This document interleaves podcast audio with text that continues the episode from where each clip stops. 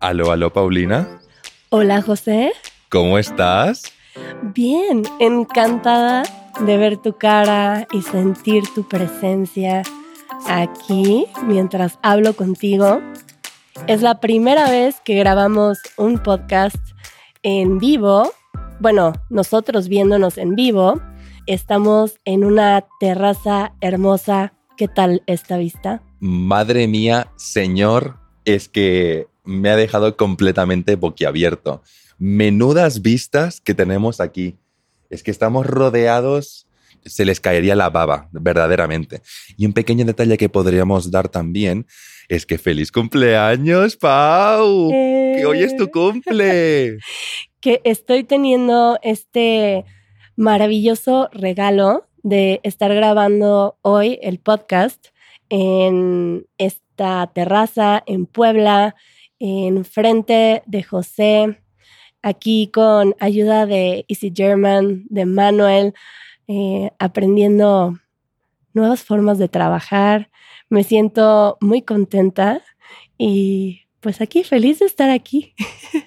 Digo exactamente lo mismo. Para mí también este es un episodio muy especial por el hecho de tenerte en persona y poder... eh, es que es una dinámica completamente diferente. Y la verdad es que me está gustando bastante. porque a veces grabamos con la cámara apagada, entonces es muy raro que nos veamos y ahora ver tus gestos y sentir el sol además. Oh, Ah, qué, sí, qué bonito se siente, la verdad. ahí les compartiremos una foto en algún lugar. y bueno, yo llegué un poco tarde porque me enfermé un poco y llegué tarde aquí al encuentro en Puebla y eh, pasaron algunas cosas que José se ha guardado para contarme.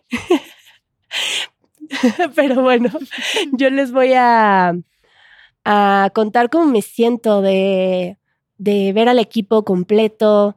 Em, hemos tenido unas reuniones muy valiosas en las que se siente el trabajo en equipo. Estoy muy agradecida del equipo con el que trabajamos. Es algo, em, es un sentimiento muy hermoso eh, escuchar que todas las personas con quien trabajas eh, son personas con, eh, no sé cómo decirlo, con valores alineados a los tuyos y se siente un ambiente alegre, em, cálido y estoy muy contenta de, de estar con todos juntos.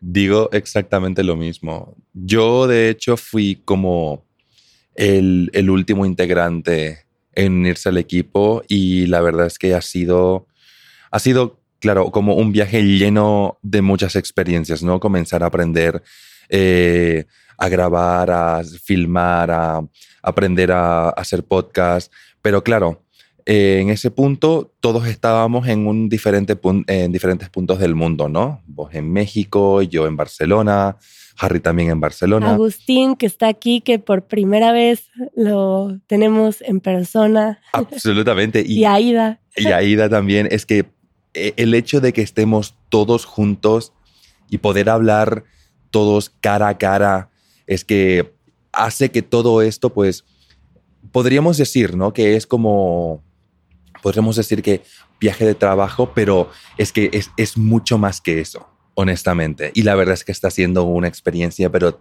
tan gratificante, tan bonita, que la verdad es que llega un punto donde es un poco inefable. No hay casi palabras para describir lo bonito que está haciendo todo esto. Y cuéntame cómo fueron tus primeras impresiones de México o en este par de días que has estado aquí, que, que es así lo que, lo que te ha gustado. Pues mira, primero que nada, eh, claro, llego primero a Ciudad de México. Para comenzar, lo primero que me llama la atención es lo grande y gigante que es la ciudad. Madre mía, madre mía, es gigante. Eh, y además, una cosa muy divertida que, por ejemplo, me pasó con Fran fue que salimos un momento del apartamento a buscar algo para comer y me acuerdo que me giro y veo esa estatua del ángel de la... de- Independencia. el ángel de la independencia. Y esa imagen la tengo muy presente porque cuando era pequeño, claro, veía telenovelas, o sea, no hay cosa más típica, más latina, ¿no? Que ver telenovelas. Y cada, claro, entre escena y escena, pues van mostrando, eh, claro, planos de la Ciudad de México y, es, y ese ángel lo había visto muchas veces. El verlo en persona fue como, ¡Oh! no puede ser, es, es, es ese ángel, estoy aquí. Y fue la verdad algo como, wow, honestamente, fue algo bastante, bastante bonito. Y después, llegar a Puebla, eh, es que, ¿qué te puedo decir? Es que es hermosa, es hermosa, tantos colores, una arquitectura preciosa y bueno, esto ya te lo dije ayer. La comida. Oh, Dios mío, señor. Dios mío, señor, es que no paro de comer. Es que está todo delicioso. O sea, es caminar por las calles y oler todo lo que hay alrededor y madre mía, es que te entra hambre. Y no importa si, has comido 20 minutos antes, quieres volver a comer porque todo es suculento. A ver, comparte algunas cosas que has probado aquí que te han ganado el corazón. Lo que me ha ganado el corazón, honestamente, es la michelada. Ya son como tres veces seguidas que no dejo de, pedir una michelada. Eh, Hacemos una, sí. un paréntesis para explicar qué es la michelada. Venga, venga. que a muchas personas les parece muy extraño eh, porque la michelada es una cerveza, pero la cerveza se sirve en un vaso que tiene una preparación con jugo de limón y puede ser solamente limón y sal o hay micheladas que tienen limón, sal, salsa inglesa, tabasco, salsa Maggi y jugo de tomate. Sí. Eh, y bueno, es algo muy de México. muy mexicano, muy mexicano. Me acuerdo que le envié una foto a unos amigos y dije, esto es una michelada, está espectacular. Y me dijeron, completamente innecesario, lo de la salsa en, en la cerveza. Y yo, y está buenísimo. Está buenísimo. Y después el mole, Madre Santa Bendita, el mole. Madre, Santa Bendita, el mole. ¿Podrías, por favor, vos explicarme qué es el mole? Creo que he hablado tantas veces del mole en Easy Spanish que creo que un día voy a tener que, hacer mole eh, desde un inicio para realmente ser consciente de todo lo que lleva, porque lo he comido mucho, pero nunca lo he preparado, porque es un platillo bastante complejo de preparar y lleva, como lo he dicho, frutos secos, nueces, chiles secos y eh, cacao, que es como algo muy curioso que haya un platillo eh, con chocolate. Y el mole de Puebla es más dulce. hay moles más salados o que saben más a almendra. Em, y el de, el de Puebla es bueno, es el mole poblano, que tiene ciertas particularidades. Y está delicioso. Me ha ganado el corazón. México a mí me ha ganado el corazón a través del estómago. oh, qué bien. Y ahora sí quiero escuchar las historias porque me he perdido un poco del inicio de este encuentro. Me he perdido del el trayecto, que vi unas fotos en Instagram y no sé por qué venían todos aplastados en un carro. ¿Me podrías explicar a dónde iban o qué pasó? Mira, la cosa fue así. Eh, saliendo del apartamento en Ciudad de México, nos dirigimos hacia la, estación de autobuses. Pedimos un Uber y, claro, eh, llegamos, o sea, perdón, llega el Uber y está claro, o sea, somos como unas cinco personas, más o menos, unas cinco o seis personas. Eh, somos seis personas con, con maletas. Claro, el Uber, pues digamos que no cabía. Era un carro. Sí, era solamente un auto, era, era un auto normal, la verdad. Entonces, claro, hacemos lo imposible, jugamos al Tetris y al contorsionismo para poder caber todos en el auto y nos dirigimos hacia la estación de autobuses. En la estación de autobuses, eh, bueno, perdón, durante el camino, eh, el, el, eh, el, conductor no, nos comienza a dar charla Y la verdad es que muy majo, muy alegre, muy jovial, la verdad es que muy, muy bien. Y nos comienza a dar pues este, unos, cuantos, unos cuantos tips, ¿no? Primero que nada, gracias a él aprendí que para poder tolerar tanto picante, hay que mejor tomarse un yogur por la mañana o un vaso de leche como para proteger tu estómago. Y fue, señor, muchas gracias, me lo voy a apuntar. Y lo segundo, esto fue buenísimo, es que fue buenísimo. Ya en el camino, eh, Agustín, pues siendo argentino, le pregunta si aquí es fácil conseguir este, la hierba mate. El conductor le dice, ¿la mota? ah, o sea, dijo hierba mate y entendió hierba mota. Sí, entendió la mota. Bueno, voy a hacer un paréntesis porque para quienes no sepan, mota se refiere a la marihuana. Exacto. Aquí en México, para referirse a la marihuana, le dicen mota. Claro, escucha a Agustín diciendo hierba, la hierba mate, y el conductor piensa que dice mota. Todo el auto nos ponemos a descojonarnos, nos comenzamos a reír muchísimo, yo no podía creérmelo, era sumamente gracioso. Y el hombre, de hecho, nos comienza a explicar, o sea, eh, como dónde conseguir en Ciudad de México y toda la parafernalia. Y yo ya estaba del, del palo, madre mía, pero ¿cómo está la cosa? y nos hemos acordado de esa anécdota todo el tiempo y yo, es que te lo juro, fue salir de, del auto en la estación de autobuses y yo dije, que nadie le diga nada a Paulina, que se lo voy a contar yo primero en el podcast.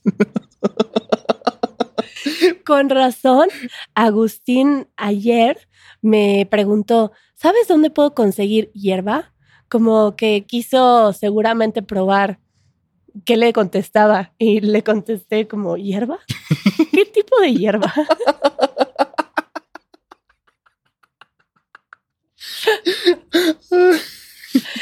Guau. Es que, ay, qué bueno que fue. Fue buenísimo. Fue buenísimo. Eso fue en el camino de la Ciudad de México, de la casa en donde estaban durmiendo a la estación. Sí, exacto. Y luego tuvieron todo el autobús. Luego tuvimos el autobús, sí. El autobús también fue sin problema, dos horitas. De hecho, nos pusimos a hablar un poco sobre ideas para videos, comenzar a, compartir cosas. Y creo que ahí fue, no te lo voy a negar, ahí fue como el, un primer momento para mí el decir, estamos el equipo y estamos hablando sobre cosas de lengua, sobre... En el autobús. Sí, en el autobús. Estábamos, estábamos hablando sobre cosas de lengua, estábamos hablando sobre eh, sobre ideas para, para, otros videos y fue como divertido decir, hombre, eh, eh, se, nota, se siente, se siente, se, siente la energía, se siente la energía de, de, trabajo, pero también la energía de tenemos ganas de hacer esto, ¿sabes? La verdad es que fue bastante divertido. Oh, qué lindo. Me perdí de algunas cosas, pero estoy aquí y me han tocado otras.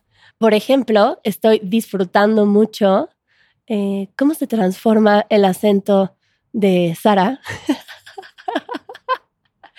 mientras eh, pasa más tiempo en México. Eh, la he escuchado decir cerrar la puerta. Sí, sí, eso es gigante. Ese es gigante, ¿eh? Y me decía que había dicho el video en vez de el vídeo. Sí. Lo mencionó en el en vivo que tuvimos en YouTube. Eh, quienes no lo vieron, les dejamos ahí en las notas del episodio que caminamos juntas, bueno, yo desde el estudio, Sara en la calle, por eh, unas calles muy lindas en el centro de Puebla, de Zaragoza, y me estaba contando eh, cómo había dicho ya algunas cosas a, la mexicana, a lo latino. Ese ceseo, que se note, que se note. A mí me sucede cuando voy a España que mi hilo de pensamiento noto que empieza a tener algunas formas más españolas. No sé si te sucede tú siendo de Bolivia y que vas a España y después regresas a Bolivia, que notas que sí hay algo en ti que se que se adapta a la cultura que te rodea en ese momento. Absolutamente. De hecho, una cosa que, una cosa que me pasó, eh, claro, antes de venir aquí a México, yo estuve dos semanas en, en Bolivia con mi familia para pasar este, las fiestas. Estuve con mis primos y nunca voy a olvidar de dos veces que estaba hablando con una amiga y me, y me dice, madre mía, ¿cómo te ha cambiado el acento? Pero ahora sos boliviano, boliviano. y fue, y dije, pues sí, estoy otra vez en mi país, estoy otra vez con mi acento original. Es curioso cómo eso se queda de alguna forma. Yo tengo amigos que viven en el norte de México, en Monterrey, por ejemplo, en Chihuahua, y ahí tienen un acento muy distinto a el acento del centro de México. Ok. Em, bueno, incluso aquí en Puebla puedo notar un acento distinto. No sé si lo has notado, pero vamos a prestar atención en eso. Y mm, cuando van con su familia de visita, regresan con este acento regio, así se le llama el acento de Monterrey. Ok. con el acento regio así marcado y cantado, así. ¿Lo has escuchado? Es algo muy hermoso. Es que creo que todavía no estoy del todo acostumbrado a la variedad de acentos que puede haber en México, ¿sabes? Entonces creo que todo, creo que me faltaría como sentarme y prestar mucha atención para poder creo que notar un poquito las diferencias. para vos, por ejemplo, eh, ¿qué, ¿qué notas? ¿Qué dirías? Esto es acento regio. Bueno, para, para mí es que hablan así como... Uy. Uy. no sé si, si me sale eh, la, imitación. A mí me encanta el acento norteño, pero es muy particular Ok. cada estado. Por ejemplo, Sinaloa, que está bastante en el norte ya, eh, tiene un acento diferente que Monterrey, que Chihuahua. Em, creo que Easy Spanish debería de dar un tour por México para la diversidad de acentos mexicanos. Eh, bueno, sucede que dentro de la Ciudad de México podría decirte que existen, eh, no sé, seis acentos según, bueno, dijiste, de la ciudad tan grande que es. ¡Wow! Bueno, ya mencionaste que la ciudad es muy grande y eso pasa, ¿no? Que no, no es tan drástico el cambio, pero que hay diversidad de acentos dentro de la Ciudad de México, según eh, pues la sociedad eh, de la que te rodeas, ¿no? Em, por ejemplo, el acento fresa, eh, si has escuchado ese acento, ¿no? Creo que yo yo tuve ese acento mucho tiempo y ha ido cambiando porque me rodeo de gente que viene de otros países y como que se va adaptando mi acento, pero hay gente que lo nota todavía por mi forma de hablar, que soy de cierto lugar en la Ciudad de México. ya ves, ya ves. Eh, nunca habría dicho que dentro de la ciudad que haya seis acentos, por así decirlo. Eso me parece fascinante honestamente. Voy a hacer una investigación. Dije seis por decir un número que me imagino que es aproximado. Em, creo que hay algunos videos en donde hablan de esto, de los diferentes acentos en la Ciudad de México. Pero bueno, nos estamos desviando del tema. de nuestro encuentro.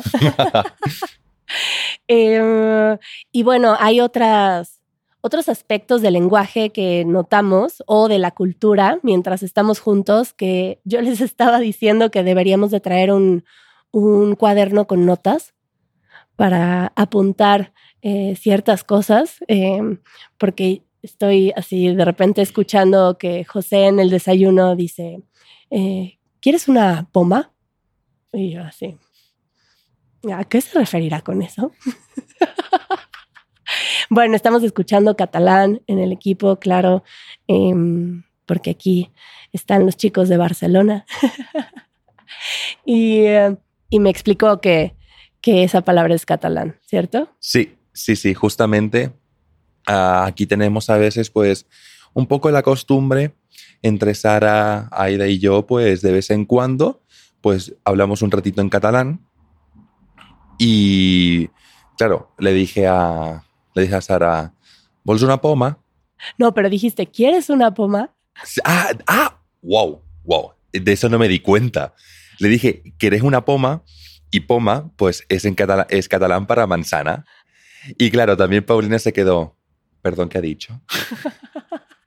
Pensé que igual eh, le decían poma a la manzana, pero es una mezcla, ¿no? Sí, sí, sí. Hay mucha la hay esta tendencia, por así decirlo, de mezclar a veces los idiomas.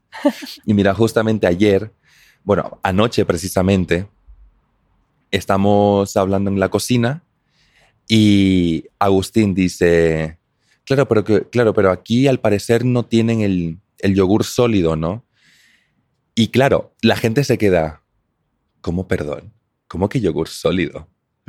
Entonces, claro, yo pude entender que de la misma manera que el yogur líquido, es este, el yogur bebible, como si fuera una bebida, claro, el yogur más espeso que comemos con cuchara, por así decirlo, a él se- creo que él se refería a eso como yogur sólido. Lo cual a mí también me llamó mucho la atención, porque yo jamás utilizaría el adjetivo sólido para el yogur. Pero dentro de esta lógica me pareció súper fascinante. Pero les compartió que era algo común, eh, que Sí, sí, llamaban a ese yogur sólido. Sí, sí, sí, sí, sí. Claro, porque él está hablando del yogur líquido y, y dice, pero es que no sé si tienen aquí, no sé si hay aquí el yogur sólido. Claro, Aida y Sara se quedaron con una cara de, perdón. Cuando escucho yogur sólido, me recuerda a cuando era pequeña que hacíamos estas paletas heladas Oh, colocando un palo de madera ¿en la cubitera? del yogurt. Sí, ok, ok. Yo lo habría hecho con jugo. O sea, con, o sea, con, con, con- o sea, agarras jugo, ¿no? Jugo de cualquier sabor, le colocas la, le colocas la paleta, este, el palito ese, y tenés como un helado de agua. Pero nunca se me había ocurrido con yogur. Sí, bueno, de pequeña lo hacíamos con... eh, hay un yogurt que se llama Danonino, que es para niños. Sí, sí. ¿Tienen Danonino en, en España o no? Creo que sí, creo que sí. Creo que sí. Y si no hay, creo que me estoy confundiendo con Bolivia, puede ser. Pero mm, conozco ese yogur, sí, sí. Pensé que ibas a decir, y si no hay, me voy a llevar uno de España. Eso es lo que voy a hacer con dulces, que me tenés que llevar a, a comprar dulces, ¿eh? Claro, hay que irse de México con dulces picantes. Sí o sí. Sí o sí. Te digo algunos de mis favoritos Por para favor. que mm, te parezca muy extraño. Tomo nota. Bueno, una de mis cosas favoritas es el nopal deshidratado. Vale. Nopal. Ok. El nopal es este eh, cactus que se come en México, que es súper nutritivo y mm, a mucha gente no le gusta porque tiene como baba Ah, ok.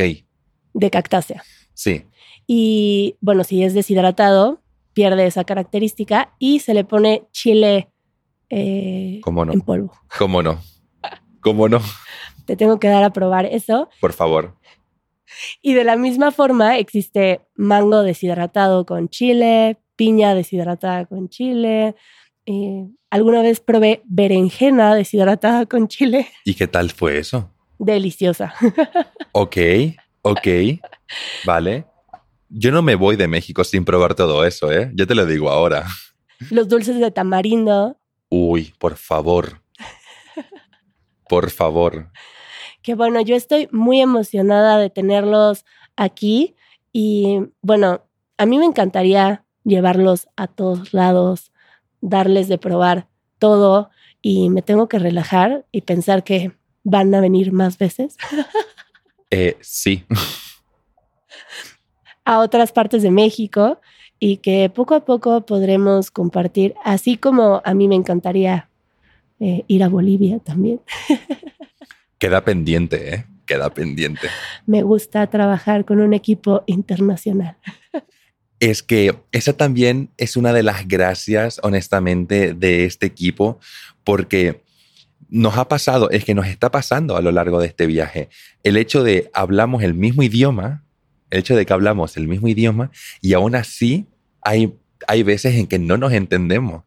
Y para mí esos son los momentos en los que uno dice, wow, qué diverso que es el español, qué, qué rico que es en tantas variedades, en tanto léxico y lo único lo que hace es motivarme más por querer aprender más y querer saber más. Y que se hable en diferentes culturas, porque a mí me parece, porque a mí me parece muy, muy curioso cómo hay algo en mi mente que tiene la ilusión de que si la otra persona habla español, tiene de alguna forma, eh, comparte, más bien, no tiene, comparte la misma cultura que tú.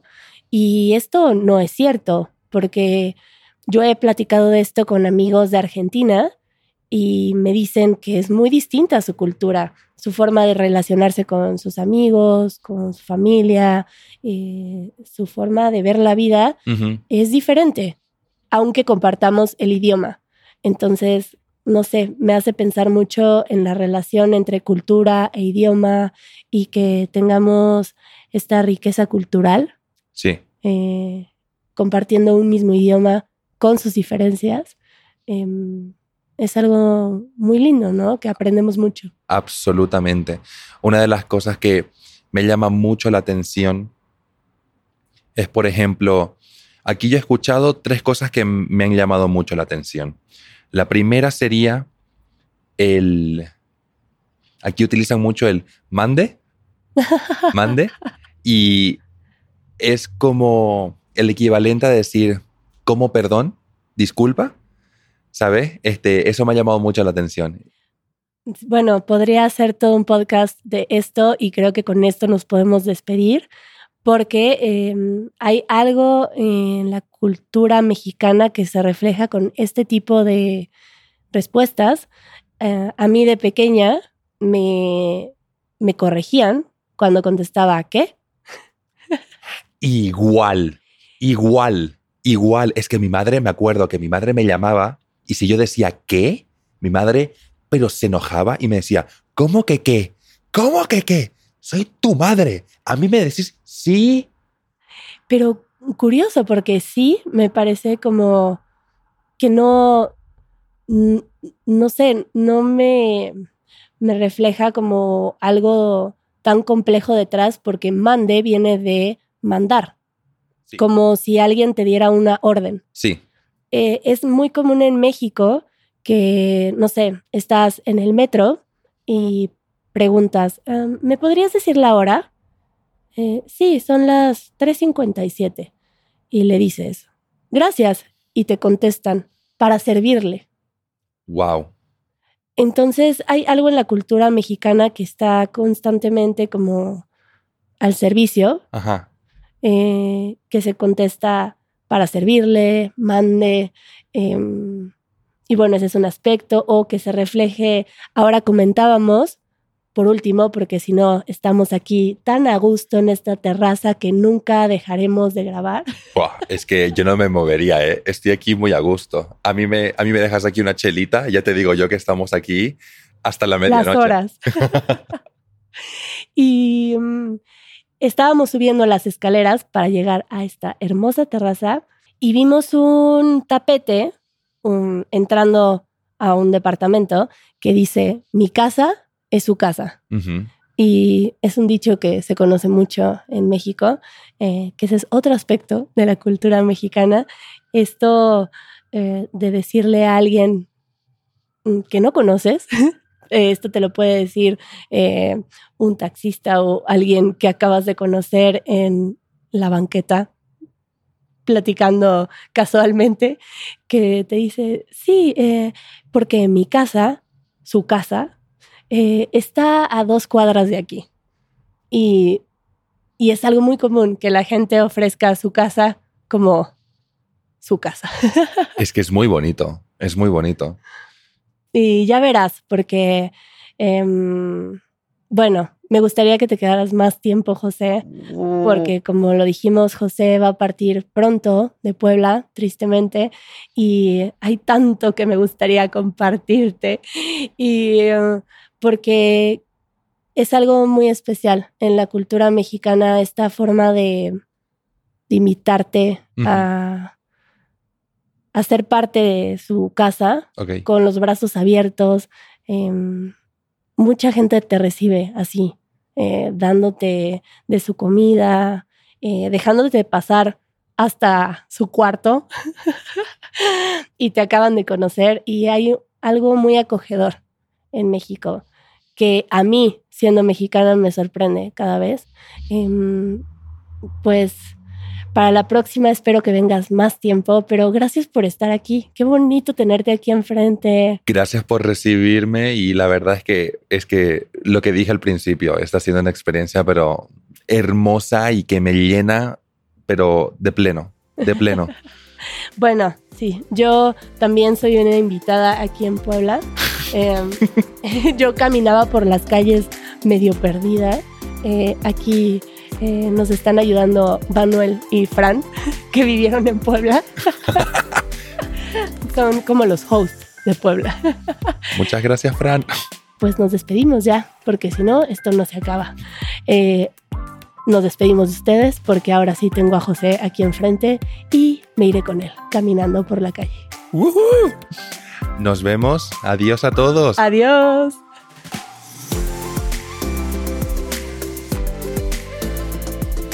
Esto fue el podcast de Easy Spanish. Si todavía querés más, unite a nuestra comunidad. Nuestros miembros reciben una transcripción interactiva, el vocabulario más importante de cada minuto directamente en la portada del podcast y un after show después de cada episodio. Para más información, visita easy-spanish.org diagonal community.